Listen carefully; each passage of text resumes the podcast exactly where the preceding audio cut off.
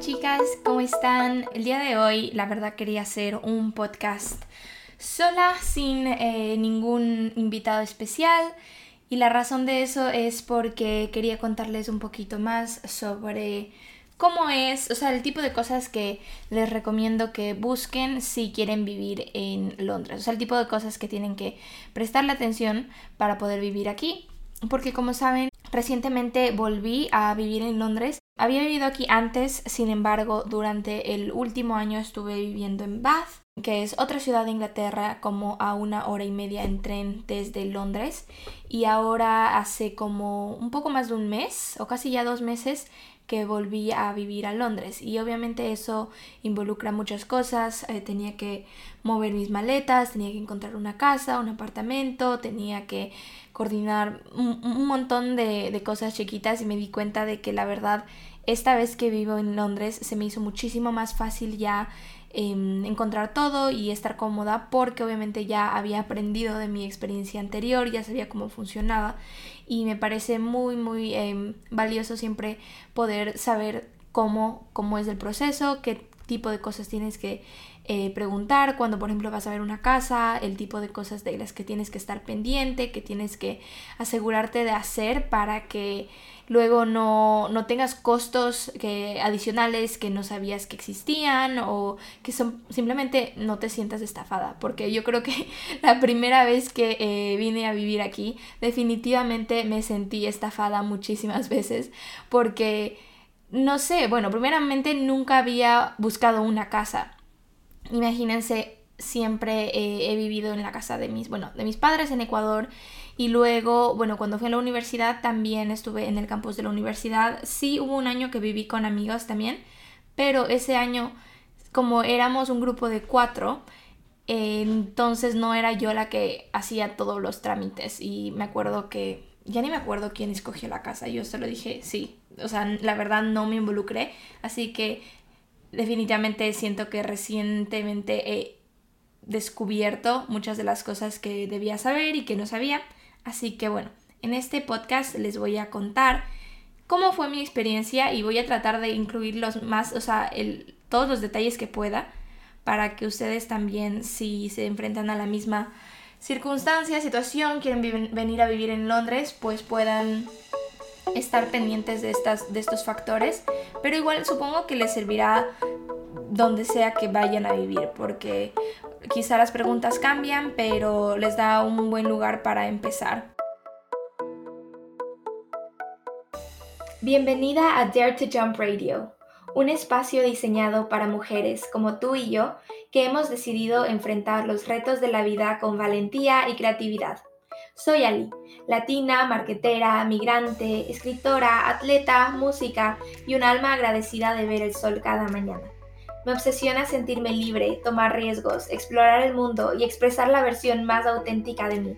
Y en este podcast te comparto todo lo que he aprendido para hacerlo. Desde cuidado personal y los ciclos lunares hasta estrategias para iniciar tu propio emprendimiento y tips para superar a tu ex.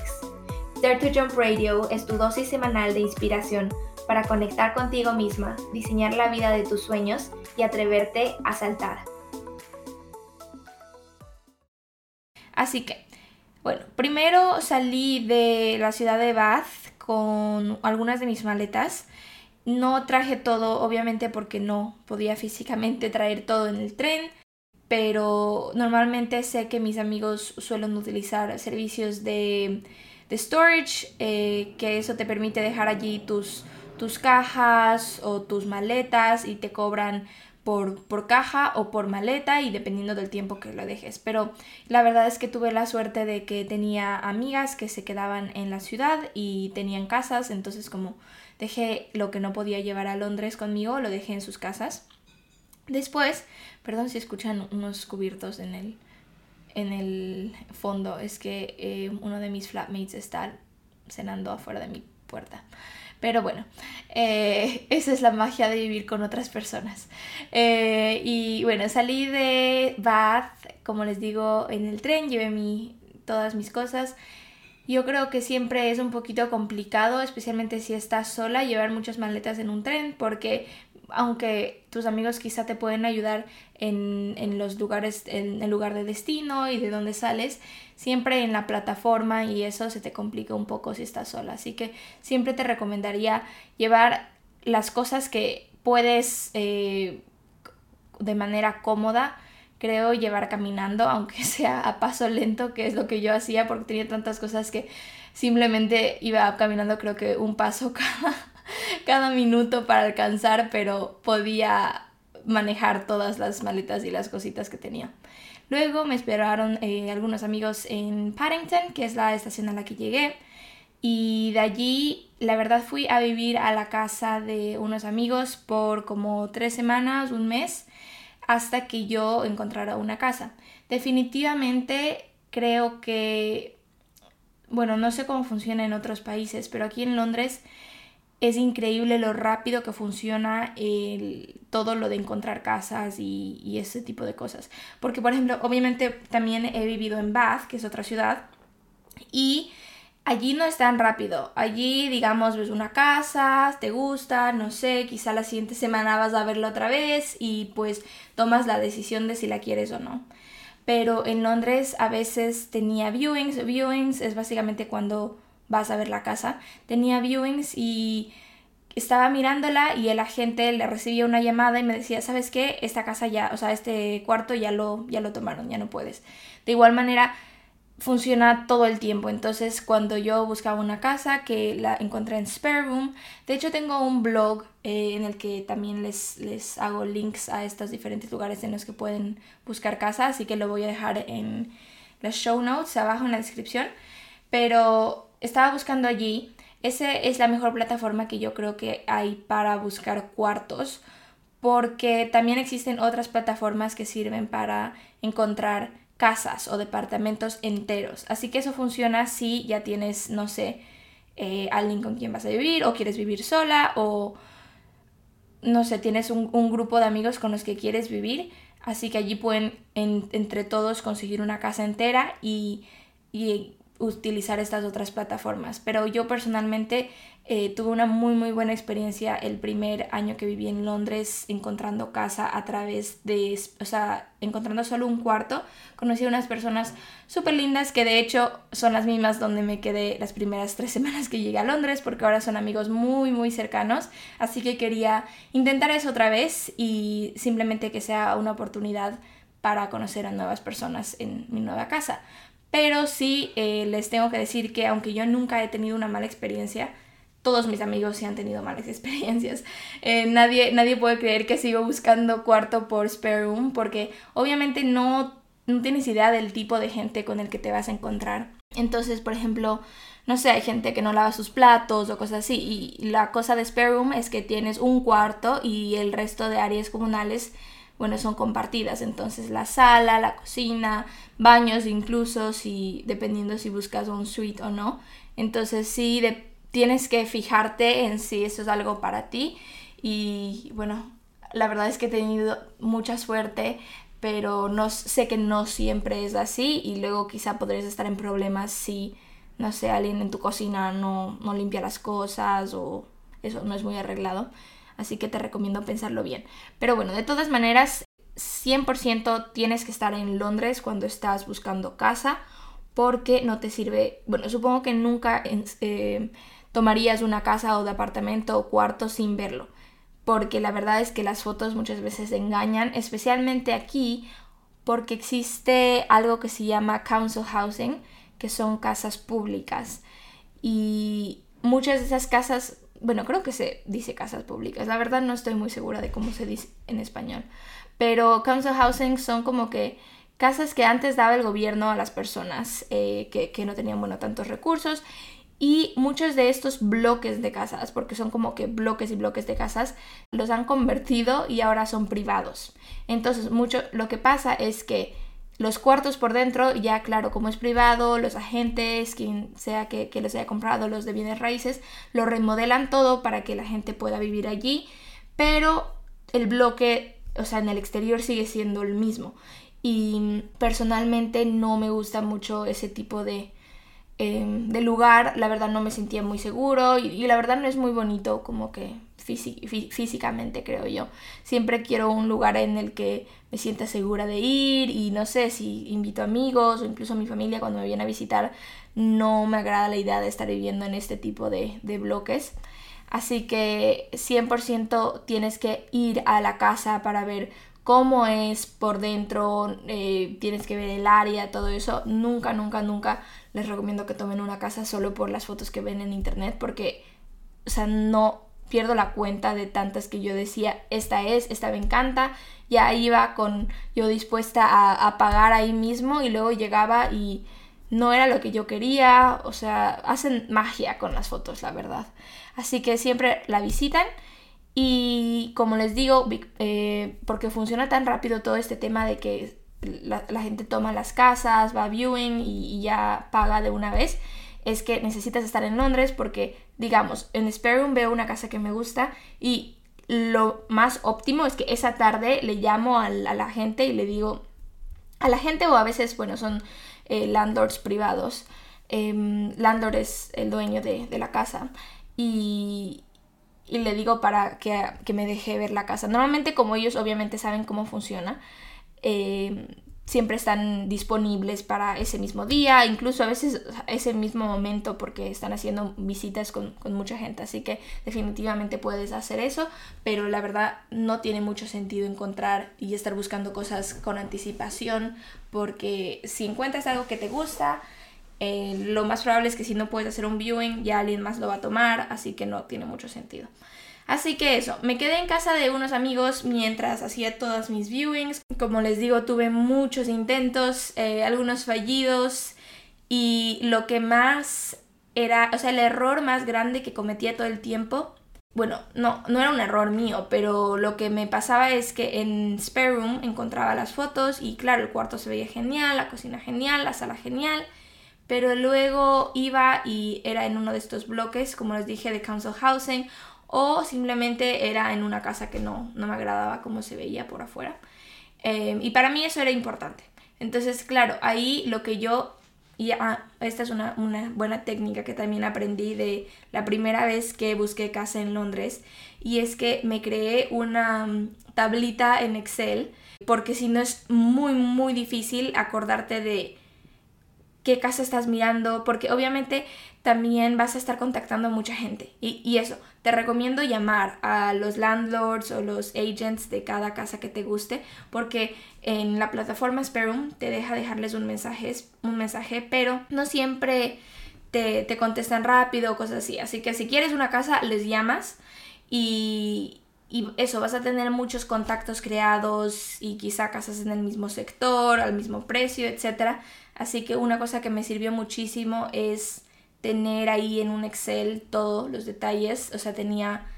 Em, voy, voy, a incluir un screenshot de, de mi tablita en, este, en el blog que corresponde a este podcast. Pero tenía cosas como la dirección, tenía cuánto costaba, tenía eh, cuál era mi contacto que tenía allí con el número, porque una cosa que también me di cuenta de que pasa es que en Sperum a veces quitan los anuncios. Entonces, luego yo quería llamarle a esa persona porque vi algo y ya no estaba el anuncio. Y, y no siempre es porque, digamos, ya alguien tomó la casa, a veces es porque, digamos, tienen ya acumuladas 15 viewings y como que se dan un tiempo. Pero si tú vas, lo ves de una y te, o sea, y lo pagas, no es que van a respetar que alguien em, reservó un viewing antes que tú, así que igual puedes contactarles.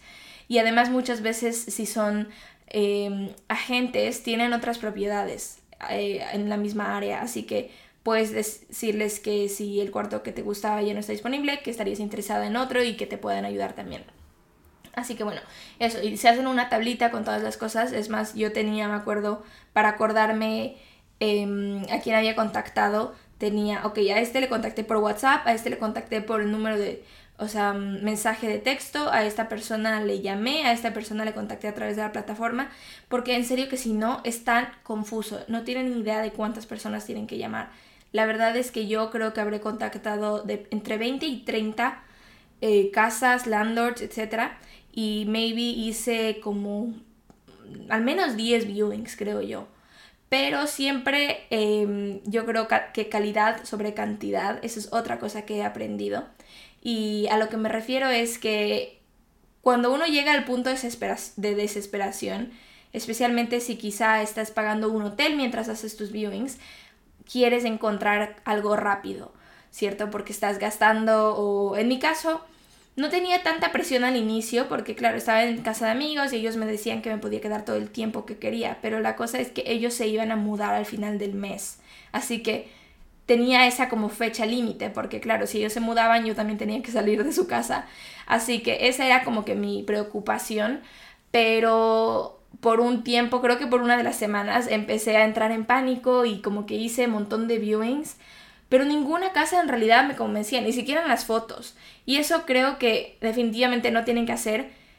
Va a haber una casa, a veces se tarda, sí se tarda en encontrar casa en Londres, eso les digo 100%, a menos que tengan muchísima suerte y, y ya encuentran algo directamente, pues genial, pero la verdad es que yo esperaría que menos de dos semanas, mmm, difícil para algo que te guste, porque obviamente no quieres tomar algo solo porque ya tienes que salir de tu hotel o de donde sea que te estés quedando. Así que al menos dos semanas yo creo que está bien. Em, y, y, sí, y también obviamente depende de qué tanto tiempo le pones, porque yo estaba trabajando mientras hacía esto, así que no tenía tanto tiempo para hacer viewings y por las tardes tenía tiempo límite en hacer mi, mi research para buscar nuevas casas y así. De todas maneras, volviendo a lo que estaba, perdón, siento que me estoy desviando mucho, eh, pero la cosa es que me acuerdo de ciertas cosas importantes que les quiero mencionar, así que por eso me desvío a veces. El punto es que por fin encontré una casa que me gustaba y de hecho siempre me pasa, no sé por qué, creo que quizá es solo el hecho de que yo creo que tengo muy buena suerte encontrando casas que resulta en que sí tengo buena suerte, pero siempre yo tengo en mi mente de que yo encuentro así el mejor eh, deal, o sea, que me va a ir bien y que en una zona que normalmente es más cara voy a encontrar algo a un menor precio, pero igual bonito, etc. Y eso es exactamente lo que me pasó. Eh, encontré este cuarto en Spare Room y es en Baker Street. Entonces es una calle que me gusta mucho y tengo amigos viviendo en el área, así que para mí estaba perfecta porque igual tengo a Regent's Park literalmente cruzando la calle y eso es súper importante para mí porque me gusta correr en las mañanas, entonces necesito un parque o el río o algo así, así que eso está perfecto. Y bueno, ahora lo que les quería decir es una mini lista de cosas en las que yo me fijaba para decidir qué casa em, elegir. No todas van a aplicar a ustedes y estoy segura de que ustedes van a tener algunas adicionales dependiendo de lo que les importa. Por ejemplo, una, eh, solo como para que se den una idea, algo que yo nunca he pensado, pero eh, justo tenía una amiga que también estaba buscando casa y ella me dijo que es súper importante para ella era el espacio de los armarios. Entonces, eso, por ejemplo, nunca se me ha pasado por la mente chequear. Pero claro, ella tenía mucha, mucha ropa, entonces no puede ir a un cuarto en el que solo haya un armario en el que entran cinco armadores y ya, porque no, no tendría dónde poner sus cosas. Así que tienen que pensar en todos los detalles, creo. Pero estas son algunas de las cosas que yo más eh, busco. Así que primero, como les dije, me aseguro que no sea un council housing, porque estos bloques a mí no me gustan. Así que muchas veces cuando llamaba a los landlords o agents para eh, reservar un viewing por la tarde o algo así, lo primero que les preguntaba eran si donde, o sea, si este room que mostraban en la plataforma estaba en Council Housing, porque como les dije, muchas veces no muestran los afueras de, eh, o sea, la parte exterior de las casas.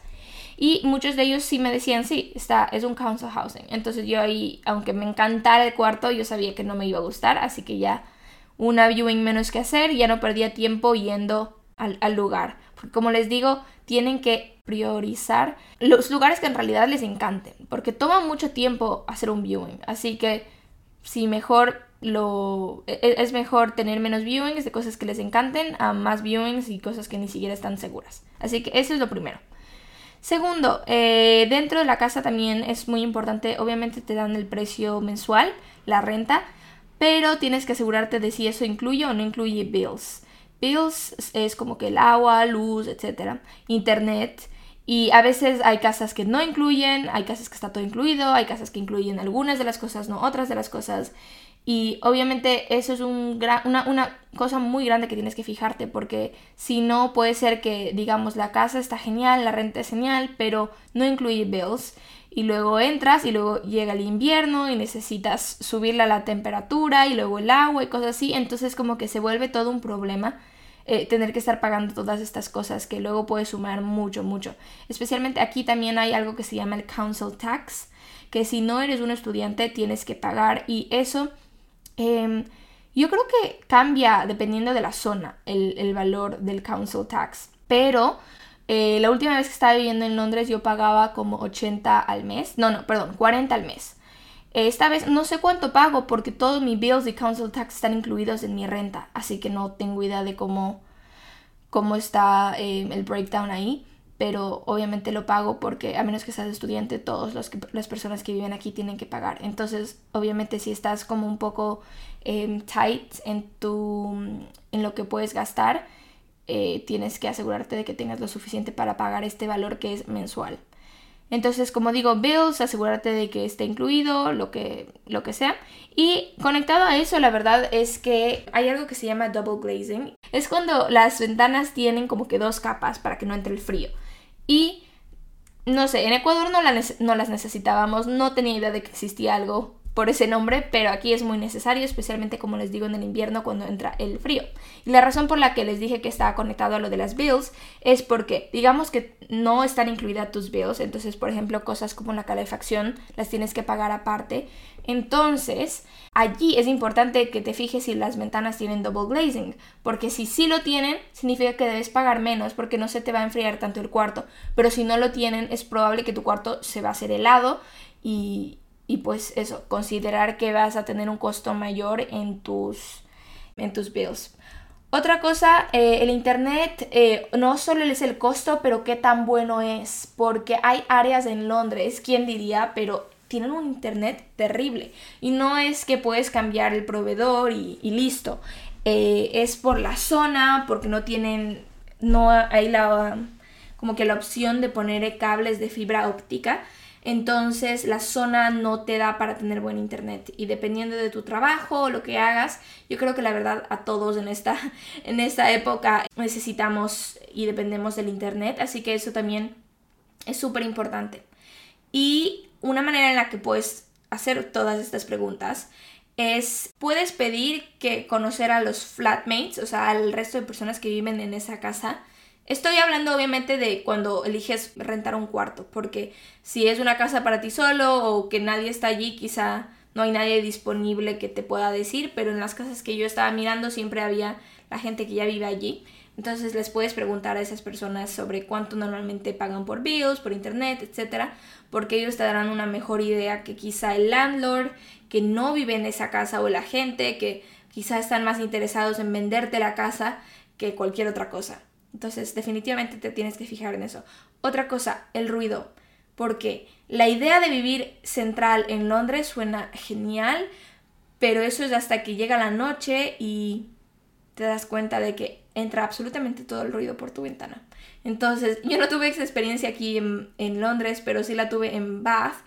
Eh, vivía enfrente de un club, basically, y fue una bendición que justo fue el año de la pandemia que estuve allí Así que solo al final empezó a hacer más, o sea, a haber más ruido cuando se iban alzando las restricciones, pero durante la mayor parte del año no, no había gente, no, no podían estar allí. Pero eso sé que si no hubiese sido esas circunstancias, yo quizá hubiese tenido que mudarme o algo así porque era imposible dormir. O sea, literalmente entraba absolutamente toda la música y la gente aquí toman mucho los ingleses, así que no es raro 3 de la mañana, 4 de la mañana, personas gritando, cantando, literalmente, y es como que lunes o algo así. Entonces, eso como te puedes fijar, o sea, mira si tu ventana da a una calle principal, quédate ahí en el cuarto, no sé, unos minutos, ¿sabes? Y escucha, eso te recomendaría. Otra cosa eh, que, bueno, estoy como que saltando por todo lugar ahora, siento, pero hablando de flatmates, o sea, la otra gente que vive allí, es súper buena idea hacer un viewing cuando puedas conocer a alguien, porque como te digo, a veces la gente no tiene buena suerte y te tocan flatmates que no limpian, no sé, o simplemente no te caen bien, así que es bueno conocerles, simplemente darte una idea. No tienes que conocerlos a todos, pero al menos si puedes conocer a uno o dos estará bien. Otra cosa, tamaño del cuarto. Eh, definitivamente esto tienes que fijarte cuando vayas a vivir allí. Esta vez yo le di muchísima más prioridad al tamaño de mi cuarto porque eh, como estábamos trabajando al momento muchos de los días eh, desde casa por todo lo de la pandemia, ya pues se vuelve importante tener un espacio en el que te sientas cómoda, que tengas un escritorio, espacio para moverte, incluso para hacer workouts durante el invierno cuando no quiero salir a correr y eso. Entonces para mí eso es importante. Mientras que antes, la última vez que viví en Londres, mi cuarto era enano. Pero no me importaba para nada porque salía todos los días eh, en la mañana a la oficina y volvía muy de noche porque ya después de la oficina me iba, me iba a explorar o no sé, me quedaba con amigos o incluso a veces me quedaba trabajando hasta tarde. Entonces mi cuarto era para dormir. Igual fin de semana no pasaba en casa, así que era para dormir, no me costaba tanto y yo feliz. Pero esta vez, pasando mucho tiempo más en casa, definitivamente le di una prioridad a eso. Otra de las cosas que me fijo es eh, súper importante cerca de una estación de underground. Porque esto ya creo que, supongo que depende ya de tu estilo de vida o si eres de las personas que les gusta salir o no. A mí me gusta muchísimo salir a fiestas y eso significa que a veces vuelvo bastante tarde de estos, o sea, de clubs o, o incluso solo de ir a cenar con amigos y así. Así que mm, necesito coger el underground y luego a la estación que salgo y quiero sentirme segura. Normalmente eh, en Spare también te dice el tiempo que toma caminar desde la casa hasta la estación más cercana, así que yo busco algo que sea de 0 a 5 minutos, no más, porque sé que aunque no parece mucho 10 minutos o incluso 15 minutos, cuando son las 2 de la mañana y vuelves, eh, pues allí se vuelve mucho, mucho ese tiempo y, quiero minimizar riesgos, así que claro, busco eso. Otra opción que sé que mucha gente no le importa es tomar bus, pero la cosa es que los buses, por ejemplo, a mí no me gustan porque normalmente no están a tiempo y también en la noche eh, son mucho menos frecuentes. Así que, mm, pues eso, no me confiaría de simplemente estar cerca de una estación de bus. Otra cosa que diría es estar cerca de una tienda de comida. Porque, no sé, como que no me encanta la idea de tener que caminar muchísimo para ir a comprar mi comida. Aunque obviamente yo sé que existe aquí esto de que te vienen a dejar tu comida a tu casa, eh, tus compras y así.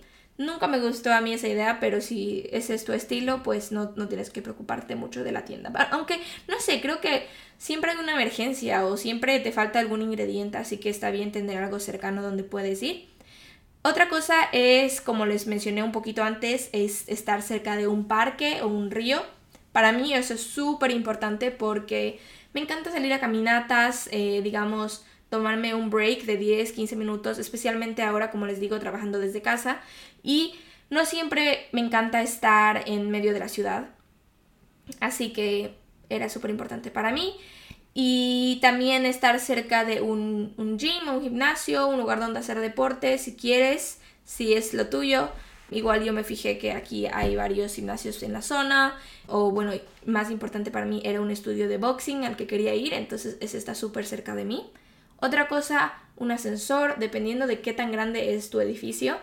Pero yo sabía que era imposible subir todas mis maletas a este lugar. Estoy en el sexto piso si no hubiese habido un ascensor. Así que son cosas chiquitas, pero la verdad es que aprendes de tus errores, porque me ha pasado, me ha pasado de todo, chicas. También el área.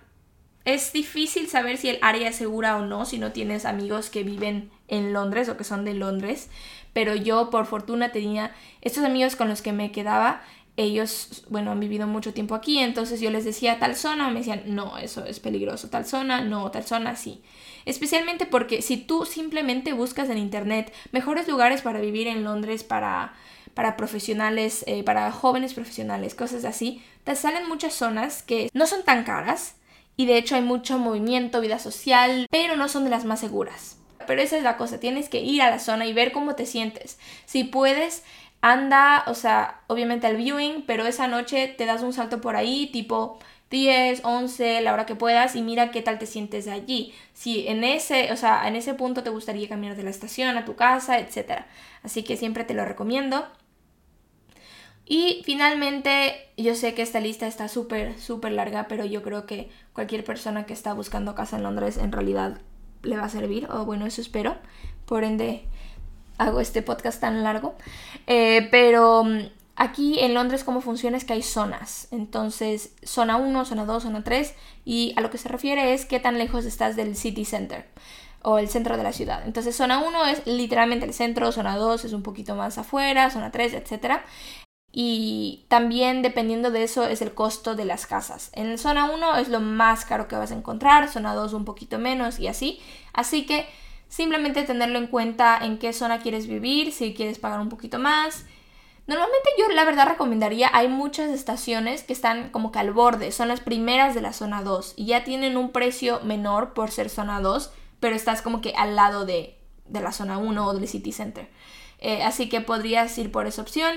Así es como yo vivía el año, o sea, la última vez que viví en Londres, vivía en zona 2, pero estaba como que una, una estación de la zona 1 de London Bridge, entonces me quedaba súper bien. Esta vez decidí vivir en zona 1 porque, como les digo, ninguna de estas cosas es, em, o sea, nada está bien o mal cuando encuentras casas, ya depende de ti, tú. ¿Qué, ¿Qué te interesa? Y esta vez yo sabía que para mí quería estar cerca de mis amigos y quería estar cerca del City Center.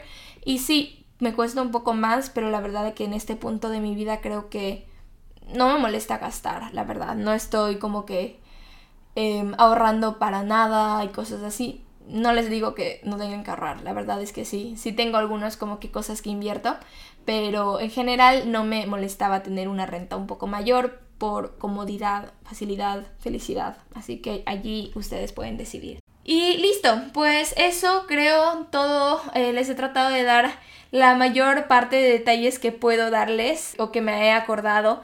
Así que espero que les sirva. Si alguien está planificando mudarse a Londres, también sería genial que si alguien ya vive en Londres y siente que me faltó algo súper importante, me, me, pueden escribir, me lo dejan saber y yo también lo voy a añadir a las notas del blog.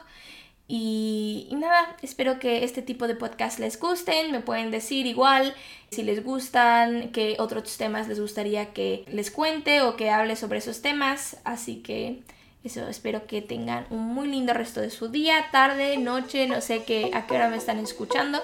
Y siempre me pueden igual mandar un mensaje si tienen alguna pregunta.